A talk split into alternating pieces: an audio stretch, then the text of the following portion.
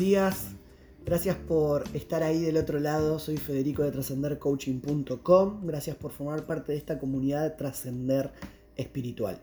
Hoy quiero compartir con vos algo que nos va a llevar varios días y que tiene que ver con los principios de aprender a vivir en la luz. Hay un libro en la Biblia que se llama Efesios, puedes buscarlo en tu Biblia o podés buscarlo por Google o alguna aplicación de Biblia, que dice en el versículo 1 y 2. Por lo tanto, imiten a Dios en todo lo que hagan, porque ustedes son sus hijos queridos. Vivan una vida llena de amor siguiendo el ejemplo de Cristo.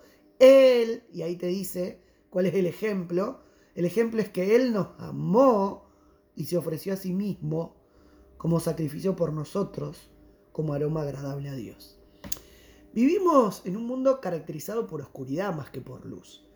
La oscuridad está caracterizada por actitudes de enojo, soberbia, egoísmo, malas palabras, pornografía, autosatisfacción, eh, decisiones apresuradas, eh, traiciones, engaños, críticas, malas, malas inversiones, eh, mal, mala administración, tantas cosas que nos rodean a diario y en medio de este mundo lleno de oscuridades que vivimos. Ahora, cuando uno vive en la oscuridad se golpea, cuando uno vive en la oscuridad se choca, cuando uno vive en la oscuridad se estrella. ¿Te golpeaste alguna vez el dedo chiquito del pie cuando te levantaste a la noche tal vez para ir al baño, tomar un poco de agua y, y pateaste la mesa de luz o la cama? ¿Cómo duele? Es que vivir en la oscuridad duele. Vivir en la oscuridad duele. Vivir en la oscuridad te hace estar a tientas. Vivir en la oscuridad te hace estar adormecido. Vivir en la oscuridad te hace vivir en temor. Lamentablemente muchos están acostumbrados a vivir en la oscuridad.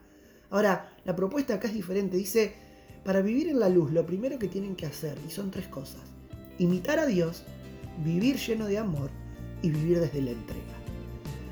La pregunta es, imitamos tantas cosas, a veces de modo inconsciente. Eh, mirás seguramente recurrentemente algún tipo de, canal, de serie, escuchás algún tipo de, de cantautor, lees algún tipo de autor, que no necesariamente son cristianos, seculares, no hay ningún problema con eso, pero rápidamente se nos pegan algunas conductas. Tengamos cuidado con eso, con lo que consumimos, aprendamos a filtrar. Ahora, mi pregunta es, ¿querés vivir en la luz? Porque el que vive en la luz tiene paz, el que vive en la luz tiene visión, el que vive en la luz o con luz de adentro hacia afuera tiene tranquilidad, el que vive en la luz puede descansar incluso en medio de la tormenta más difícil, el que vive en la luz tiene sabiduría para decidir, el que vive en la luz no toma decisiones apresuradas. El que vive en la luz puede soportar críticas y cualquier tipo de embate y de circunstancia. El que vive en la luz trasciende a un, a un proceso de enfermedad. El que vive en la luz tiene paz y tranquilidad en su corazón aunque reciba crítica y difamación. El que vive en la luz puede estar con una actitud de contentamiento aún en medio de la crisis y la necesidad. Pero para poder vivir en la luz, déjame que te diga que el que vive en la luz se nota y el que vive en la oscuridad también se nota. El que vive en la luz se nota porque puede tener heridas visibles, tangibles, pero hay una sonrisa imborrable de un corazón que ha aprendido a vivir la vida llena de luz y confiando en Dios. El que vive en la oscuridad también se le nota, porque también tiene marcas, porque también tiene cicatrices de las malas decisiones, de los dolores en la vida, pero tiene esa mueca de tristeza imborrable por tener una vida llena de insatisfacción, por haber elegido seguir viviendo en la oscuridad. Ahora acá nos habla de tres cosas y quiero terminar con esto. Imiten a Dios en todo. ¿Y vos a en qué imitas a Dios? Y a lo mejor me puedes preguntar, bueno, pero ¿y cómo imito a Dios? Bueno, Dios nos dejó su esencia reflejada a través de nuestro Señor Jesucristo. Lee la Biblia, lee los Evangelios.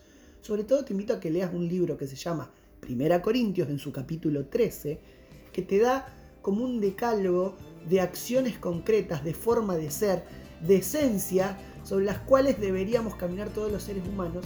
Y esa es la mejor forma de poder aplicar luz de una manera este, práctica a, a la vida de todos los días. Acordate, seguí los pasos de 1 Corintios 13 y te vas a dar cuenta que vivir en la luz es aprender a escuchar, aprender a respetar, a soportarlo todo, a, esperar todas las cosas, a resistir, a no apresurarse, a vivir las cosas desde el amor.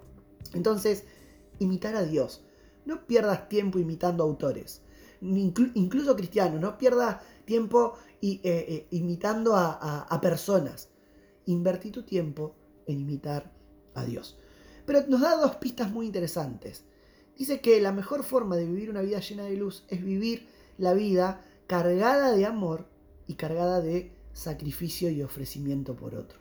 Una de las cosas más maravillosas que nos puede pasar es, como te dije, vivir a la luz de los principios que están en 1 Corintios 13, eso es vivir desde el amor, pero una forma buena de testearnos si estamos viviendo desde el amor es preguntarnos, ¿y yo por quién me sacrifico? ¿Y yo por quién me ofrezco? ¿Y yo para quién soy un brazo extendido? ¿Y yo para quién soy ese tiempo de calidad invertido para escuchar la necesidad del otro? ¿Y yo las lágrimas de quién enjugo? ¿Y yo eh, bajo eh, la sombra de dolor y de circunstancias de quién me siento para acompañarlo en medio de su, de su dolor. Entonces, el desafío para empezar esta temática de vivir en la luz es imita a Dios, 1 Corintios 13, llenate de su amor y pregúntate si todas tus acciones están caracterizadas por el sacrificio y la entrega por los demás. Que el Señor te bendiga.